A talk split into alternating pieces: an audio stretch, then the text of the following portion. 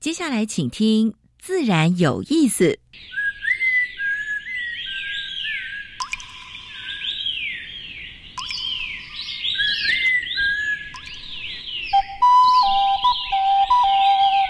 大自然是最能启发人心、最迷人的教室。透过鸟语、虫鸣，顺着山峰、水流，教给我们自然万物的盎然趣味与生命智慧。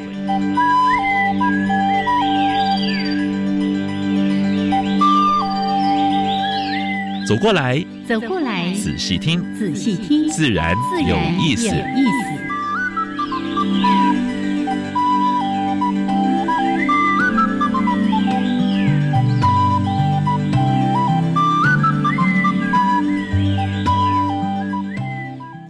hello，亲爱的听众朋友们，大家好，欢迎收听教育电台。自然有意思，我是安平市，我是燕子何林老师。今天很有元气的事啊，阳光这么美啊！虽然已经开始有点热，今天还好，凉凉的，不会太热。是这几天其实气候都还不错啊。嗯，这个春末夏初的季节了哈，这个天气还是变化。你看今天这几天天气都很好，听说周末又要下雨了。哎呀，怎么都专门在周末下雨？上个礼拜这。个母亲节也是这样飘着微雨，嗯，害我都不能出去玩儿，在家里哈享受儿女给你的那个那个唱歌跟蛋糕就好了哈。在家里哈，这个当妈妈都这样，就会什么事情都看不下去，就开始哦，这边一直收一直收，那边一直做一直做，不是，我是动手不动口。好，这个跟妈妈们补一下哈，这个母亲节快乐，要天天健康平安。嗯，好，来欢迎大家呢，在每个礼拜二加入到我们的自然有意思。一开始有两个小单元，第一个单元是自然大小事，跟大家分享过去一个礼拜全世界还有全台湾发生过比较重要的农业、生态还有环保的事情。是第二单元，燕子要跟有虫尾爬行动物的。理事长谈一下台湾的爬行动物？是。哎，今天这个动物还蛮常见的，是。超美小恐龙一只，又是蜥蜴。好，那另外呢，在主题时间，今天来关心一下，其实，在我们的这个自然大小事新闻里面，经常都会提到这件事情。塑胶为例是，而且这一期的。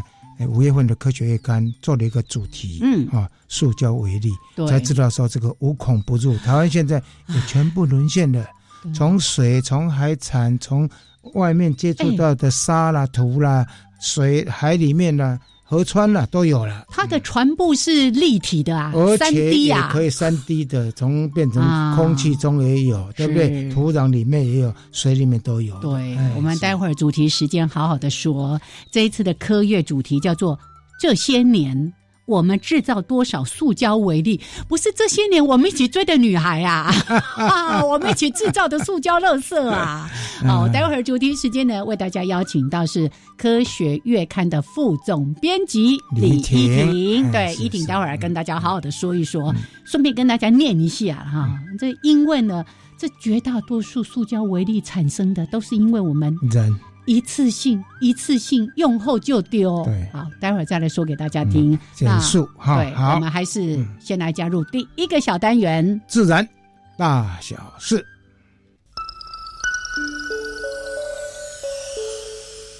风声、雨声、鸟鸣声，声声入耳。大事、小事、自然是，事事关心。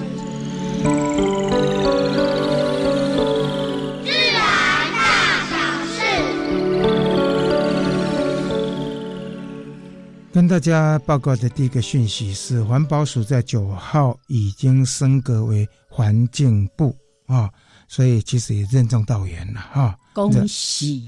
但是要更负起责任来。好，那刚刚今天早上也通过的，呃，农委会升格为农业部。啊，同样恭喜，但是呢，要做更多的事情。不过立委对山山林水土资源没有整合，嗯，呃，就是也希望在行政底下设立自然资源整合治理小组，在起码在跨部会在做这个事情的时候，能够比较顺利。嗯嗯，因为现在跨部会，诶，不同的地方大概所管辖可能是环保署，可能中下游的，上游大概就是像农业部的，对不对？是，就跟那个。一条河归好几个人管，桥下、桥墩，还有就不归河川局。哎，这事情实在是是是是。但是就希望说，真的这个事权可以统一哦，大家一起来好好的为我们的环境尽心尽力。这些人员就往上升格、哎升官啊啊，或者是什么什么什么什么第几几季也增加几个啊啊，这样我就要抗议了，抗议啦。好。呃，刚才燕子在讲说春末夏初，就是有一些花，就是抓在这个尾巴，哎，绣球花。哎，绣球花那个，我们年初的时候，当然森林公园不是绣球花已经非常的繁茂。对，但是呢，森林官邸现在也正在办啊一个那个新南点办一个绣球花展。哦，哦，那个那个品种比较多，我们那时候只四个品种，是这个有五十五个品种哦，所以种类跟品种在这边是比较多。大家喜欢绣球花的话呢，好好在嗯。六月四号之前，然后去欣赏一下。对，不过听说呢，有些人不太守规矩，还要躺在那个花海，说哦，安尼去开开睡，不可以的，对，你压下去它就全毁了。对对对对，而且绣球花是很难照顾的，而且它需要水，要灌水。嗯，因为这个我们都有经验。好，所以在哎士林官邸的。兰南新兰亭啊，新兰亭对对，有这个绣球花，还有五二零五二零在那个在竹子湖阳明山对对对，绣球花展就开始了，是。大家可以趁这个时候，就是呃春末夏初好好去赏花，抓住春天的尾巴。是是，您是所估算全台湾的生态保育的效益达到六百一十亿，我想应该是不止了，但是它总是有一个。一个一个一个产值，就是一个有一个有一个就是效益算出来啊，所以表示说生态保育的这个其实那个价值是蛮高的。是啊，好，动保法最近有做了一个大规模的修正，包括禁止三足钓，这个我们已经在新闻报过了。多少只？还有游戏的里面的活动里面赠品哺乳类先纳管，嗯，有的甚至说要把那个夜市。也是钓鱼那个没抓鱼的那个要管，但是那个部分现在是稍微暂缓啊。那希望大家不要内带了，那抓了就好好养啊，而不是不要把它拿到公园里面、拿到水池里面去去野放啊。好，淡水和同步鸟钓，我们上次已经访问过那个王丽平老师啊，嗯，已经迈入第八年，还不错。他们最近有做出来说，去年。去年的那个淡水河的物种丰富度、丰富度是跟数量是历年来最高的。是，那表示说，经过这么多年来的，包括大家的关心，包括荒野伙伴们的呃的的守候啊，是是有点成果。对，还有政府部门也比较重视这件事情了。嗯，我第一次听到说文革会被咸死，虾米咸死。啊，勇哥他不是生活在海里面吗？啊，对呀，但是他是在那个淡水 呃咸淡水交接的那些河口湿地。对对，一般讲起来，它的盐度如果呃超过到二三度的话，是适合它适合它生长。但去年南部地区没有下雨，因为干旱，所以那个水的咸度咸度达到五度，结果呢，八有八成九成的。就被咸死了，哎呦哎呦！所以，呃，台南市的话呢，他们正在争取中央，希望能够呃一点补助了。真的哎，他也不能逃啊，对，逃不出来。六村的会会哈，现在复查还没有结束，到底有几只还没算出来啊？其实其实哈，这个是要真的要加油，六村林路局都要加油，还有他们要做 AI 辨识，嗯，要建立这个模式啊。其实呢，植入晶片也是一个方式了啊。好，三年新建一百个农业气象站，这是因应现在气候变迁啊，包括这些农业韧性的部分。我想这是好事了。这是如果能够做好预报，包括病虫害，包括一些水患啊什么之类的干旱干旱呐，这应该是有帮助的。好，最后一则跟大家分享的是澳洲。澳洲在预预预估说，本来数量那么多的无尾熊，对，也可能会绝种。真的很夸张哎！他说二零五年会会会绝灭，为什么呢？有一种菌叫做 P E 菌，嗯，它会让它致死，所以无尾熊未来听说要打疫苗，要打疫苗，很难想象哦。是是。而且上次的火灾有十亿只，有没有？你还记得吗？那个新闻吗？哦，真的是好痛心哦。是是是。好，这是今天跟大家分享的自然大小事。等一下，燕子跟总伟来跟跟大家分享台湾的爬行类动物。OK。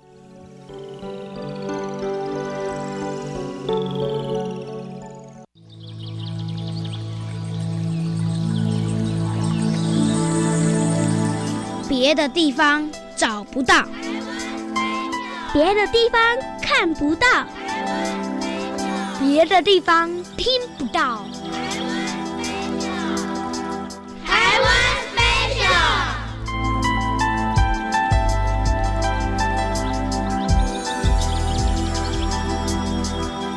欢迎朋友们加入台湾 Special 这个小单元，我是燕子。来这一系列为大家来讲的都是有关于爬行动物，所以我们邀请到的主讲者是台湾爬行类动物保育协会的理事长尤崇伟，跟崇伟打个招呼，Hello，燕子姐好，大家好。是来，我们已经连续介绍了吕氏攀蜥、目氏攀蜥，都是比较生活在中海拔地区的蜥蜴。今天要介绍这个是非常平易近人。你经常呢在郊山爬山的时候，甚至呢有时候走在一些什么公园步道，就会咚突然跳出来一只斯文豪氏盘蜥，是吗？对，那个前两次讲的吕氏攀蜥和木氏攀蜥哦，它都是对一般人来说。比较不容易遇到，然后都远在天边。虽然虽然它颜值真的很高，然后但是大家想要看见它也没那么容易。然后都只在图鉴上看过而已。对对对，所以我们在传达这个教育方面的东西的时候，你不能只讲那些很漂亮但是远在天边的东西啊。我们一定要说一些大家生活周遭很容易遇到的东西，比方斯文豪士潘西。是哦，斯文豪士潘西在大家常去的公园。哦，或者是你家旁边附近的学校、小学等等哦，都很有机会看到。嗯，哦，比方大安公园啊，哦，富阳公园啊等等，都有很有机会看到。它是最平易近人，然后在台湾的五种攀蜥，它的体型也是最大的，哦，最容易看到，最大，分布最广泛，但是它还是台湾特有种。嗯嗯，所以不要小看它啊，对，它台湾特有种。你看，你常常就可以看到台湾特有种，哎，对对对，哎，全世界其他国家的人想要一睹它的容颜。得到台湾来才看得到。对啊，对啊，对啊。那所以这个斯文豪是潘西哦，他在你家附近可能都会在莫名其妙的地方，你有机会都会看到。那比方我有一次我家住中和，我也是骑机车呢，就从那个南四角捷运站前面骑过去，我就看到远远的地方地上有一只潘西，我就赶快摩托车停了，因为那边车很多嘛。那我就赶快把它抓起来，先先塞在我包包里，然后就拿到附近的呃小山丘去把它放了。对盘木蜥蜴的接触啊，我最早应该是在国中时期的啊。那大家的，我这个年纪的国中应该都是每天在考试，其实很痛苦。那那这个小动物给我一个比较大的出口，然后我就会在学校里有时候会抓来看哦。那我们那时候不知道它是叫什么，我们就直接叫小恐龙哦。然后然后它就是你在靠近它那棵树的时候，它如果在树上，你在靠近它的时候，它就会一开始先。先用伏地挺身的方式在威吓你，那其实他不知道怎么表达，希望你不要靠近，他就只能用伏地挺身。那伏地挺身根本没人看得懂啊，是只有另外一只潘基看得懂。哦，那什么意思？那个意思就是说呢，这一棵树是我的地盘，对，那你不要再靠近了。哦，那当然你继续靠近的话，他不会白痴到觉得说你是可以决斗的。对象，因为人太大了嘛，哈，那他就会逃哦，通常是往树上逃，又或者是有时候会跳到地上，是。哦，那大家可能就摸不到对方嘛，哈，那那所以伏地挺身对潘西来说，那个是一个表达领域的一个行为模式哦，那这个行为模式其实不光是潘西哦，有有时候我在国外看到其他的不是潘西，但是他也在树上栖息的的这些啊蜥蜴哦，他也会做差不多的事情哦哦哦。他们有相同类似的语言就对了，但是呢，他是做给其他的潘西看，就说哦，这是我的，这是我的，你不要给我过来。对啊，对啊。那面对人类这么巨大的时候，他也就是这么做哦。那表示他也在警戒了。那我们就保持距离哦。要拍照的话，长镜头拉一下。对，其实潘木蜥蜴已经算是相对亲民的蜥蜴物种哦。大家应该有那种经验，就是你走走在山径上的时候，你听到嘶。的声音，你根本转头一看，根本看不到任何东西。哦哦哦，那个通常是石龙子啊，那个石龙子速度很快，而且它很警觉的。你你靠近一点，它就就不见了。不见了。哎，那你只要听到声音而已。那呃，潘木西它至少会在你一个还 OK，可能在。在两公尺左右的范围，它还不会跑，哦，所以两公尺你其实可以看它看得很清楚，然后那那它就是傻傻的待在知道，它可能嘴巴有时候会张开要吓吓你这样子。对对对对。然后如果你晚上去夜观，就会看到它们抓着那个树叶、小树枝在那睡觉，哦，真的是很可爱，好疗愈呀。它它在睡觉啊，如果大家有有机会比较常去夜夜间观察啊，你看它睡觉啊，你可以注意到它的头的方向啊，就是。它的头呢，通常来说应该是面对主干的方向，嗯，它的尾巴是朝外的。哦，哎，那这个这个有一点点演化的可能性啊，就是说，因为如果晚上要偷袭它，通常是蛇嘛，对不对？哦，那蛇应该是从主干的方向爬过来的，哦，所以它如果面对主干的话，它它的反击会比较比较有效，是，它最起码可以咬它咬它几下。哦哦哦哦！哎，原来有这样的意义，我下次再仔细观察一点。对，大部分头是往主干的方向。OK，好，来，谢谢崇伟今天为大家介绍非常常见，也希望大家有机会可以好好的观察他们的斯文豪士潘西。谢谢崇伟，谢谢大家。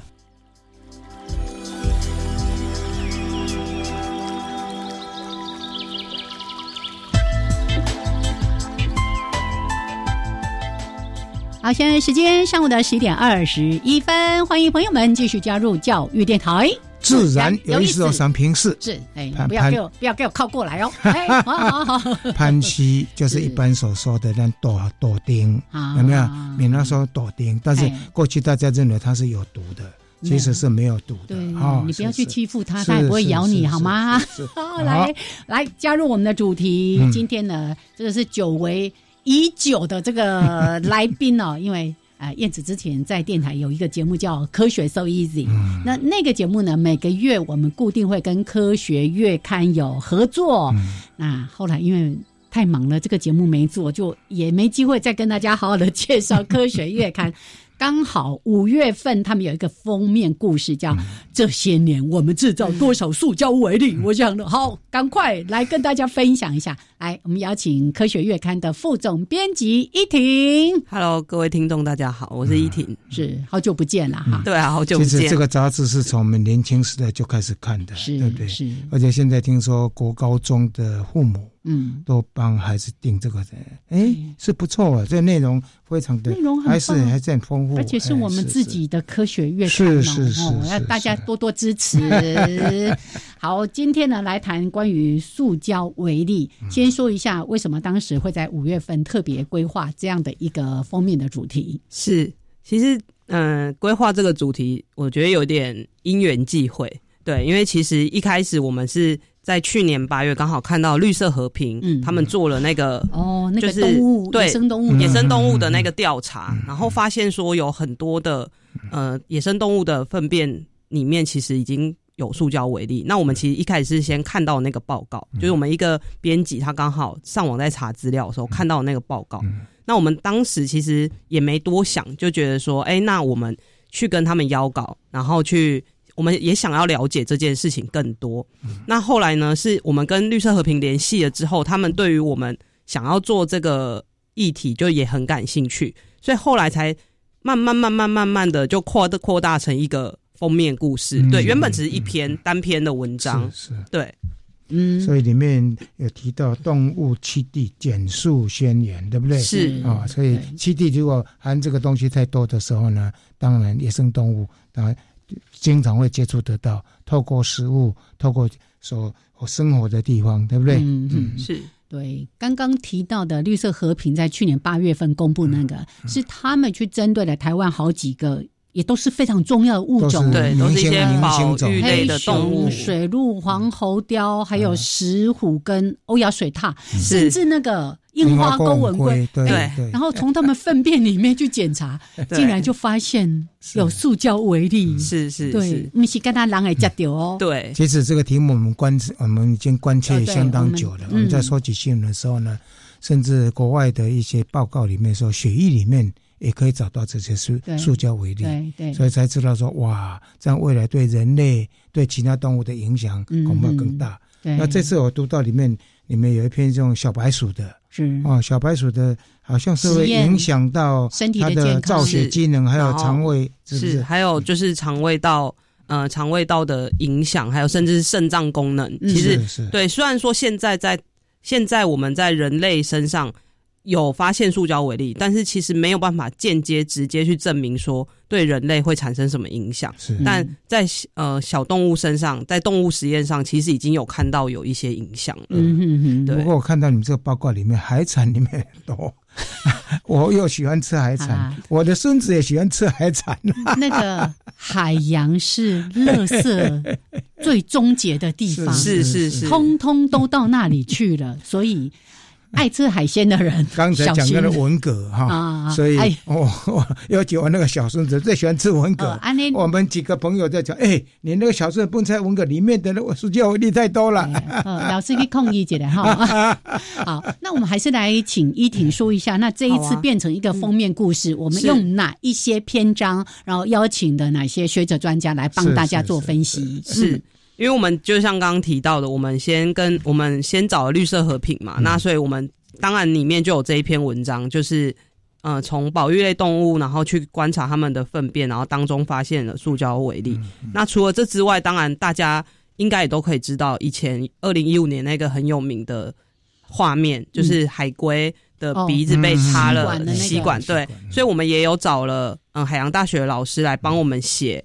关于就是海洋里面的塑胶微粒，对。那除了除了这之外呢，还有就是，那对人类呢，人类有没有吃下塑胶微粒？这应该也是我们人类应该会想要关心或是在意的话题。对。那吃了塑胶微粒之后会怎么样？对，或者说我们的食物里面有，呃，其实含了多少的塑胶微粒？嗯，对。然后还有最后就是，呃，我们有办法。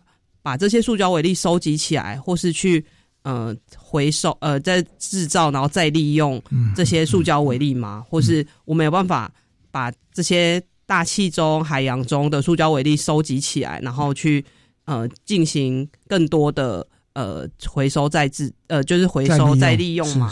对。那当然，除其实除了封面故事之外，我们还有两篇的算是比较像评论性的文章，其实就是在探讨。呃，今年八月即将被禁用的 PLA，对，然后跟呃，我们或许其实是需要最终不只是回收，我们其实应该是要从源头源头减速开始做起。是对，就是其实呃内容很丰富啦，就是有六篇，总共有六篇的文章，然后分享给大家。刚刚依婷提到说有两篇比较是评论性的哦，其中有一篇在谈到说为什么要禁用生物可分解塑胶，我看了吓一跳。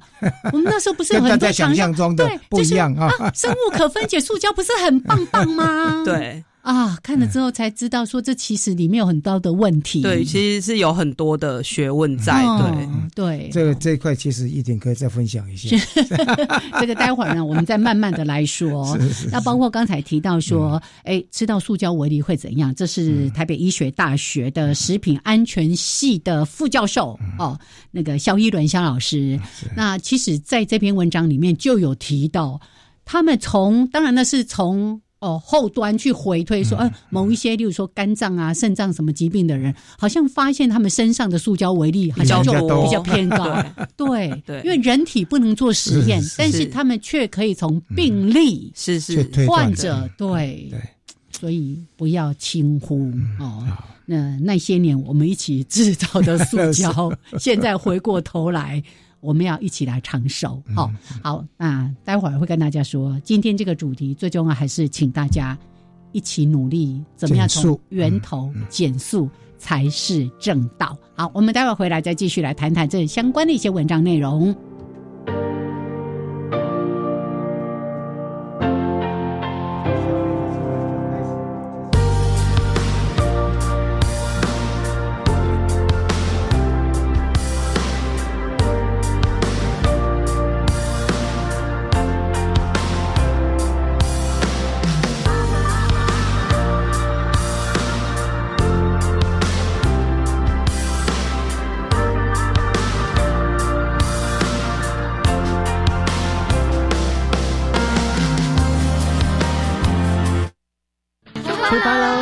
出校门那一刻，全世界好像都变成我们班的教室呢。已经没有手机，已经没有电可以来用，靠自己的双手头脑来生活。插秧体验让我印象深刻，插完秧后又腰酸背痛。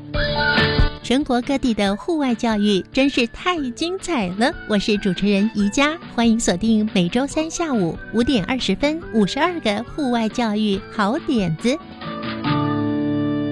开嘎后，我想用课语文字创作文章。太好了，还可以参加课语朗读文章征稿活动。如果题材具有现代特色或生活化，可以优先录取。注意内容是以台湾客家语书写推荐用字与台湾客家语常用词词典为准，字数在六百五十到八百之间，符合朗读比赛的优质文章。没问题，投稿截止日六月三十号前，让你看见我的专长。以上广告是由教育部提供。家庭教育法公布满二十周年喽！哇，我国在二零零三年制定了全球第一部家庭教育法。随着时代变迁，家庭教育的范畴也变得更多元。而不变的是，家庭教育中心对每个家庭无微不至的关怀。没错，欢迎大家到各地中心或拨四一二八一八五专线咨询家庭大小事哦。家庭教育中心联络资讯，请上家庭教育资源网查询。以上广告是由教育部提供。加外加外，阿玛波拉，扎根格玛西卡斯达斯，迪加古拉布古列列。大家好，我是来自台东的胡代明，这里是教育电台。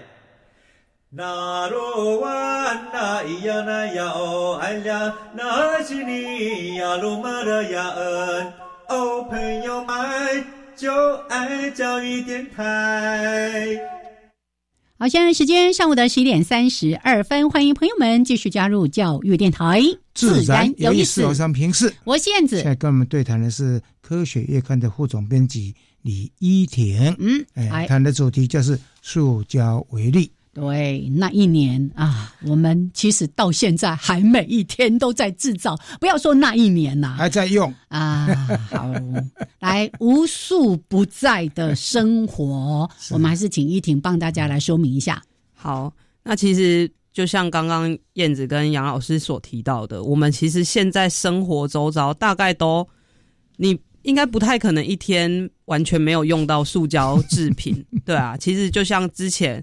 嗯，大家抢蛋抢的很疯，那个塑胶那个鸡蛋盒大概就是一个塑胶，对。那我们平常在用的瓶瓶罐罐，然后保特瓶饮料，其实大概都是塑胶、塑胶、塑胶这样。对，我们其实有去看说，那一天当中，其实你用了多少塑胶？那其实这样子算下来，其实一天二十四小时，其实我们真的用了非常非常多的塑胶。那这些塑胶其实就会跑到嗯我们的生活当中，那。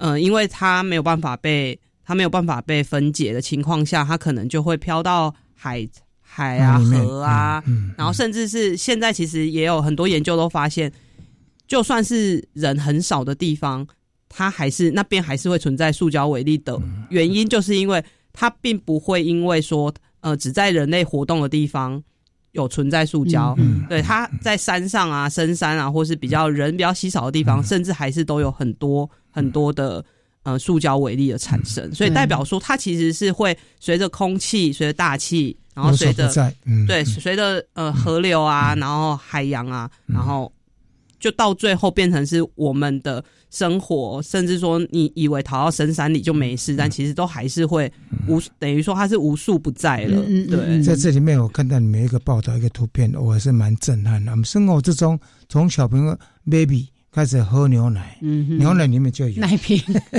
我每天吃的饭，我们里面吃的饭，饭里面也有塑胶为例。我们用的油，甚至我们吃的蜂蜜啊，还有包括什么呢？各种海产，还有盐巴里面也有。对不对？对，甚至连水水都有。其实你连喝水都 水里面还蛮多的。所以刚才音乐当中呢，我们得出一个结论，就是大家要开始节食了，少吃一点，你的那个摄取到塑胶微粒的机会就会降低。可是也不可能啊，你不可能不喝水啊。所以开玩笑，但啊，好，还是回来哦，就是刚刚提到说这些塑胶微粒它。不是生成就是塑胶为例，而是我们各种使用的塑胶用品，它经过风吹日晒、海流，然后等等等等降解等等所造成的塑胶微粒。那我们怎么去定义那个塑胶微粒到底小到多小？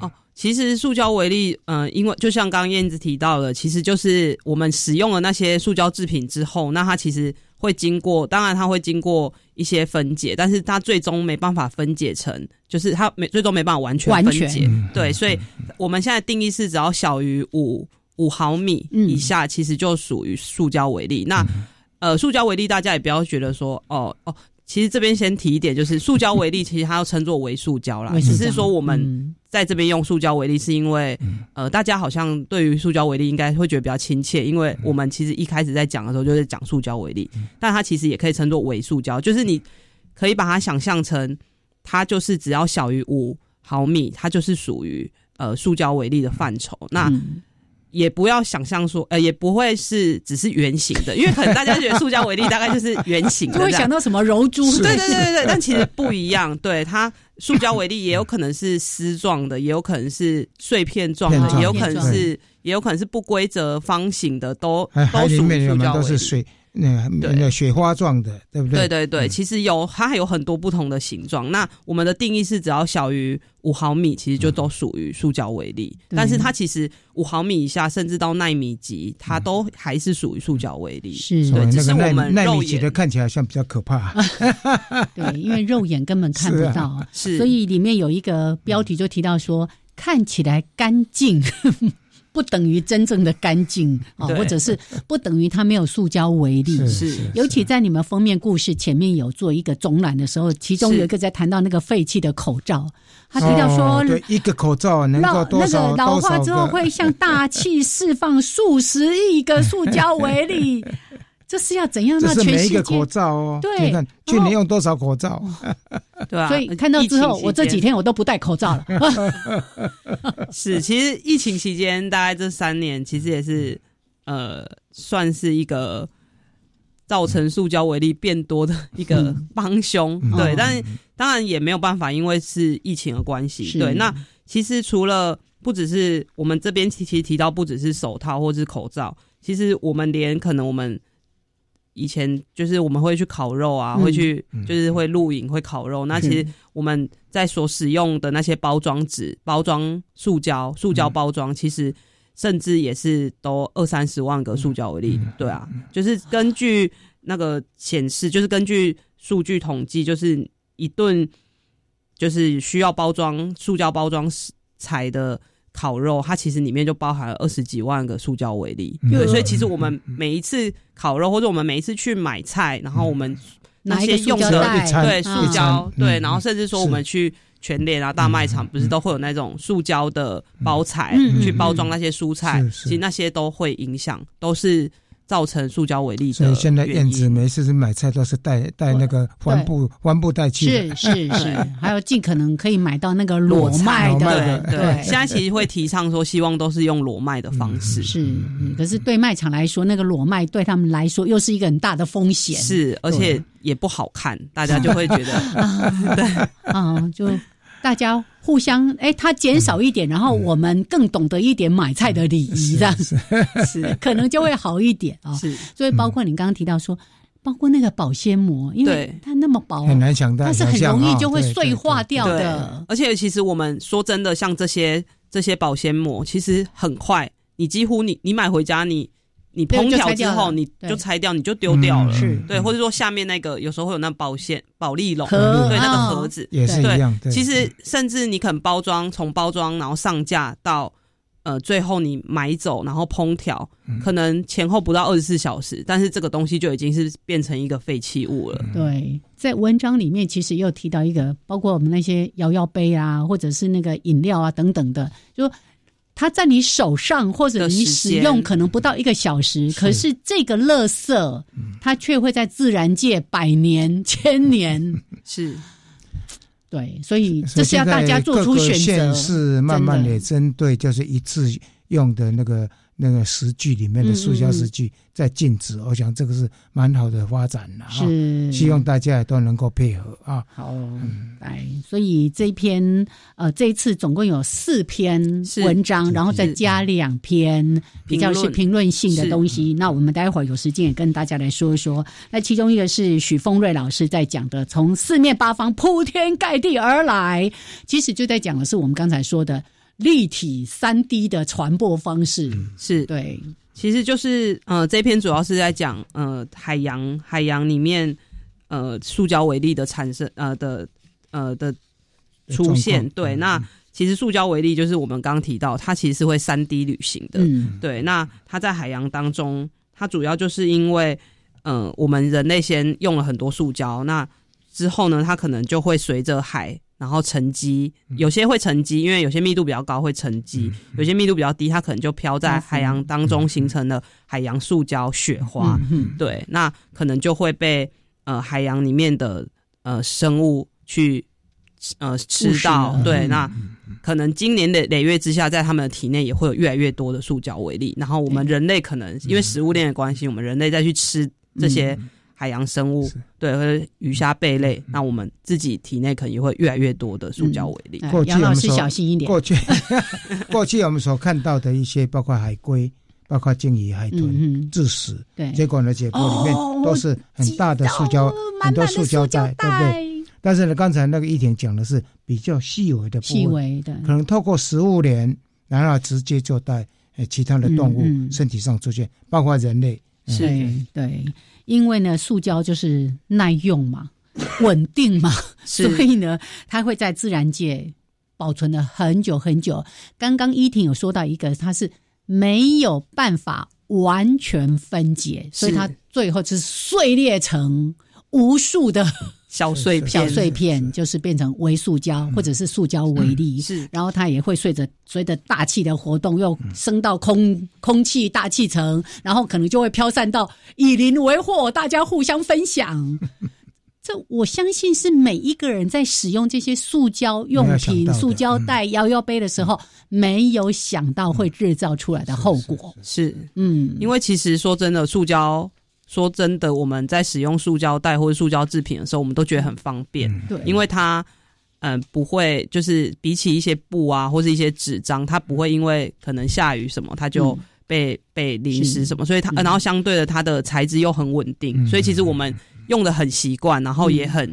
觉得塑胶就是一个很好用的一个材质，是对，但其实没有想到，呃，其实用了，因为它其实是从一呃十呃一八十九世纪左右被对被被发现嘛，那其实从到现在也不过短短的几十年，那其实我们用的很顺手很开心，但其实呃现在已经渐渐发现有这些问题了，嗯嗯，对，好，我们希望未来能够更多的研究哈，就是尤其。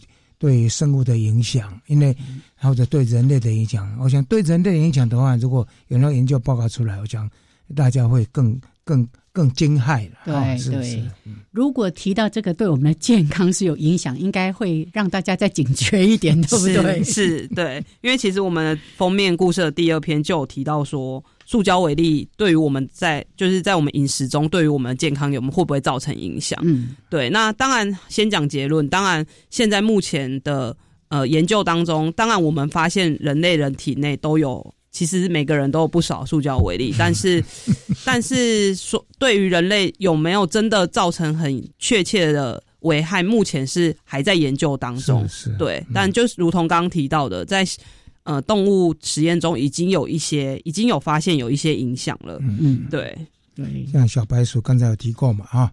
它会影响它的造血功能啊，还有呢，直接的话就肠道不适啊。没错，然后呢，刚刚不是提到那个婴儿奶瓶吗？或者是像我们三餐，有时候你去买便当啊，那个便当外面的纸盒里面又有一层塑胶隔，那个隔什么？那个其实预热，我我看到那个也会对，它是其实会释放出来一些，对对不对？也会释放出一些嗯塑胶微粒这样。对，那当然这些我们肉眼是觉得都没有办法看到的，你吃起来都觉得哦。都很好吃。哎，塑胶微粒不错哦。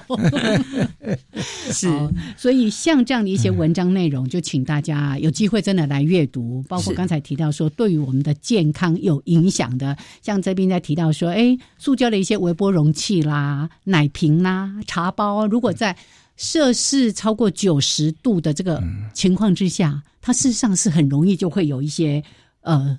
塑胶微粒被释放出来，对。对，那你看啊，有时候一些什么油炸东西放下去，啪，那温度一定超过的嘛，对不对？哦，大家想一想，好，那我们待会儿呢，在后半段再来好好的关心，除了我们人体健康的一些疑虑，我们不不敢说现在，因为还没有一些相关的确实研究，但是我们也在生物。大自然界当中发现到了，对，我们来关心一下。哎，自然有意思嘛，一定要关心一下。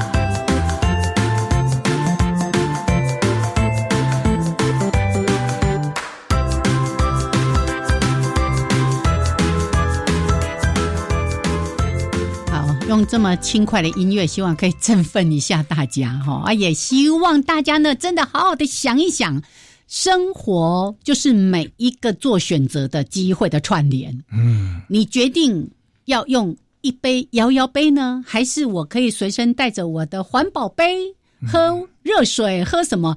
是刚刚呢？我们在音乐当中也说，来我们喝个水，多喝一点塑胶为例。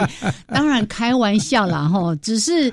真的，当我们塑胶用品用的越多，尤其这种一次性丢弃的，我们的环境中会充斥更多更多的微塑胶。好，来，今天我们为大家邀请到的是《科学月刊》的副总编辑李依婷，那就五月号的科月封面故事在谈到的。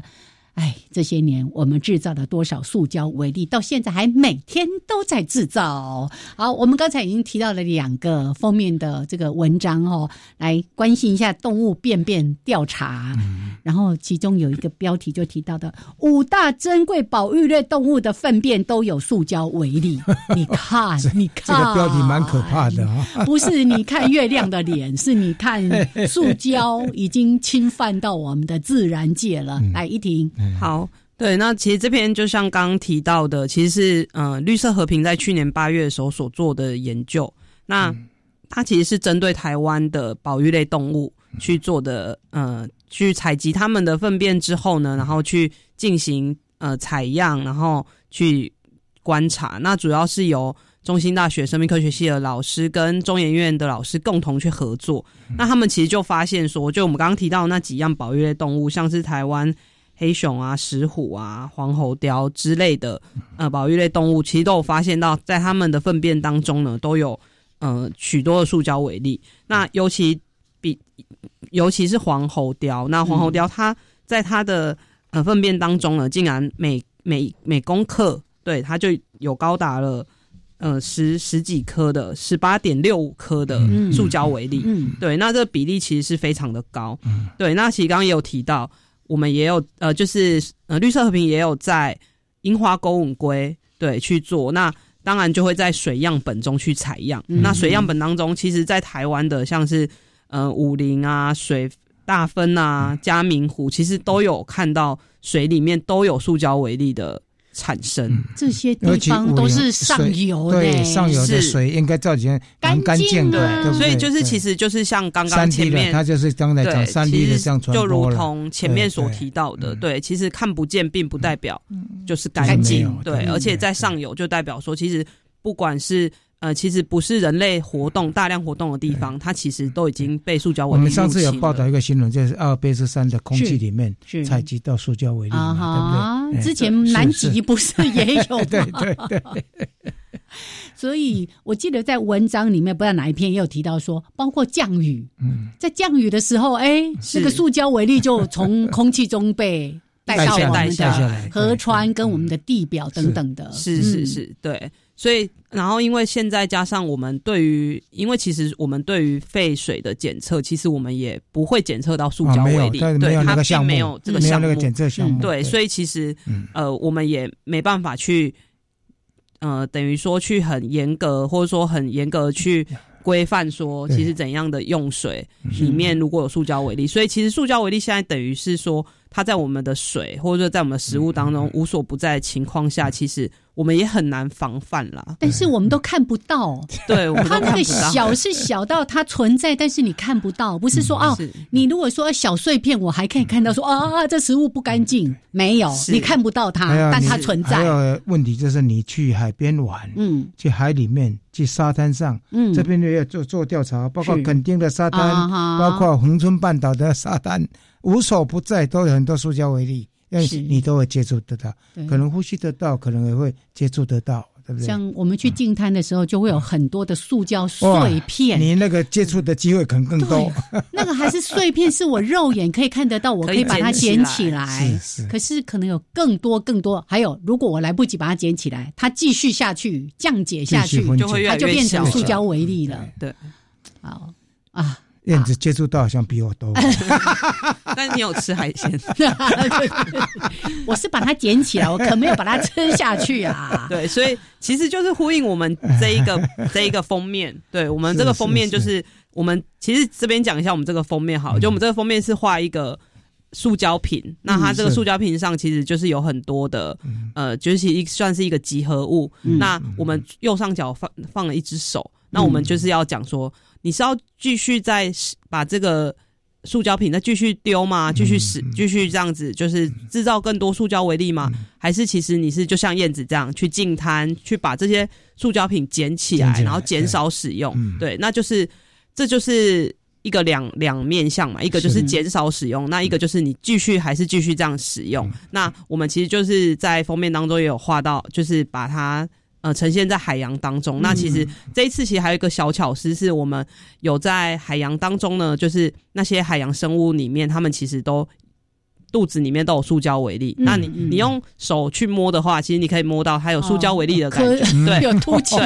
那还有一点就是也想跟大家分享的是，在空气中也有，对，空气中摸起来其实就是有很多的塑胶微粒，对。如果看起来没有，摸起来对。所以如果各位听众对于我们这一期科学月刊有兴趣，很用心，对，你们可以去 连方面都这样设计，对，你们可以去 书局摸摸看，对，就是其实也是要警惕大家说，其实，在空气中，在海洋中，在我们的饮食当中，其实就是充斥着塑胶微粒。可是如果真正是塑为塑胶，塑胶为例，你可能连摸都摸不到。那纳米级的，你更连看都看不到。是，所以这个是示意啦，就是告诉大家说，哦，对，是是，希望可以点醒大家，不要再使用这么多的塑胶。嗯嗯，所以减速大概就是。哎，非常重要的我们可以走的方向。好，这个结论我们待会儿再说。还是介绍一下第四篇，大家还是努力，希望说，哎，怎么样从海洋这边把这些塑胶微粒把它收集起来，然后它就可以变成另外一种商品。当然，那个商品都是比较是象征意涵的。是。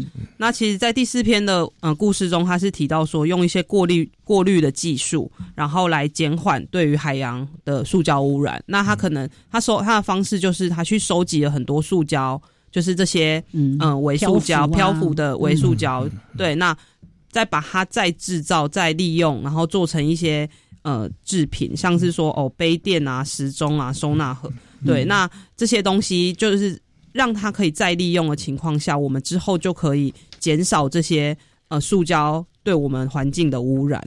那其实这篇文章也有提到说，其实这些事情其实就是要从从小开始做起，就是你要有这些环境教育的观念之后，然后你会知道说要怎么样让环境更加整洁。那最后呢，再把这些呃废弃物再制造，然后再利用。那我们应该要去。呃，创造一个蓝色经循环经济，然后让他们可以，就让这些塑胶可以再一直被使用，然后不要再制造出新的塑胶。嗯哼哼。所以这个部分的话，当然是也是好事了哈。但是呢，问题就是说，你制造出来还是塑胶，对不对？它一直在循环，一直在循环。所以能够从源头开始就不用，对不对？不用的话呢，你是就可以把它断掉。但是当然。大自然里面有这些东西，但是这些怎么能够让孩子能够真正能够做出来？因为这个必须要高科技哦。坦白讲，这些如果说微粒里面去做出一些一件衣服、一件制品的话，嗯，一般讲起来都是比较高科技的公司才有办法去进行，对不对？就比较是象征意涵是。所以刚才也提到说，除了封面故事的这四篇文章。呃，我们有一个思辨之评，对不对？哈，其中有一篇文章也是绿色和平的这个专案人员所写的，是就在谈到说全面减少塑胶生产为什么这么重要？是那其实这篇文章也是我们后来探讨，嗯，就是去讨论之后觉得，嗯，应该要让大家知道是。对，当然固然回收很重要，但是其实我们如果可以的话，我们应该是要从源头去减速。对，那其实不不管是绿色和平，其实不管是台湾或全世界，其实都有很多相关的研究。那在这篇文章中也提到说，其实，在呃国际上的研究是发现，如果我们再继续这样，未来继续这样子使用塑胶下去，其实到了二零四零年，其实这些塑胶一定会翻倍，就是一定会更多。那他们也去。呃，去探讨，然后去呃模拟。那模拟了之后，他们是发现说，如果我们可以从源头去减量的话，其实这一个方式是最具效益，而且也最有效的，可以去减少我们塑胶微粒的产生。嗯嗯。所以大概从家用里面的话呢，就是少用这些塑胶制品的东西了，对不对？对。一般的家生活之中，卖场啊，哈，或者是各种的食品、食物。很多呀，你发现你只要买东西就会很厌恶那么多一层一层的包装，是。唯一选择就是那我不要买。啊，那不要买好了。其实现在也有很多像全联、家乐福，他们其实也会有开始有落卖区，对他们其实也会希望说可以尽量减少这些塑胶的对于就是人类，不管是人类或是生物，或是整个大环境或是整个自然界的危害。对对。还有啊，很多各种的产品有没有？外面要先封一层膜，然后在一个纸盒，纸盒上面又是塑胶膜，里面又是一个塑胶瓶等等的，这么多层层的包装，到底要怎么减量？我想这个都是厂商应该要负起的一个责任。是，对对，因为其实我们现在真的有些东西都过度包装了。对对。那在这一篇文章里面也谈到源头减量，甚至提到说联合国这边也在倡导一个全球的塑胶公约。是，嗯，对。那其实这个塑胶公约就是在去年的三月，联合国的环境大会去，呃，他们也发现到说，其实塑胶这件事情，就是塑胶污染这件事情，其实已经是一个很大的危害。嗯，对。那其实他们目前也针对了这些塑胶污染的问题，然后去希望有一些更细节的条文去制定，然后希望未来我们呃人类可以去做一些规范。耶，这个。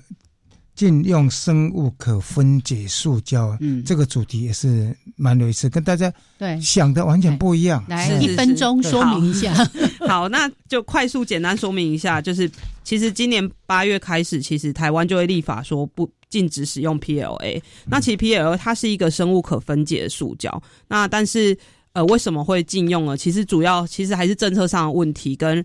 台湾呃，就是说人民对于 PLA 不了解，它虽然被归类在第七类，但其实我们说真的，我自己可能也不了解 PLA 跟一般的塑胶，我在回收的时候我应该要怎么丢？嗯，对。那在这样的情况下，然后再加上回收跟我们呃堆肥机制，其实立法上也没有合法化。那就算你可以，你可以有这个技术去让它分解，但是你分解完之后那些堆肥，其实你是没有办法在。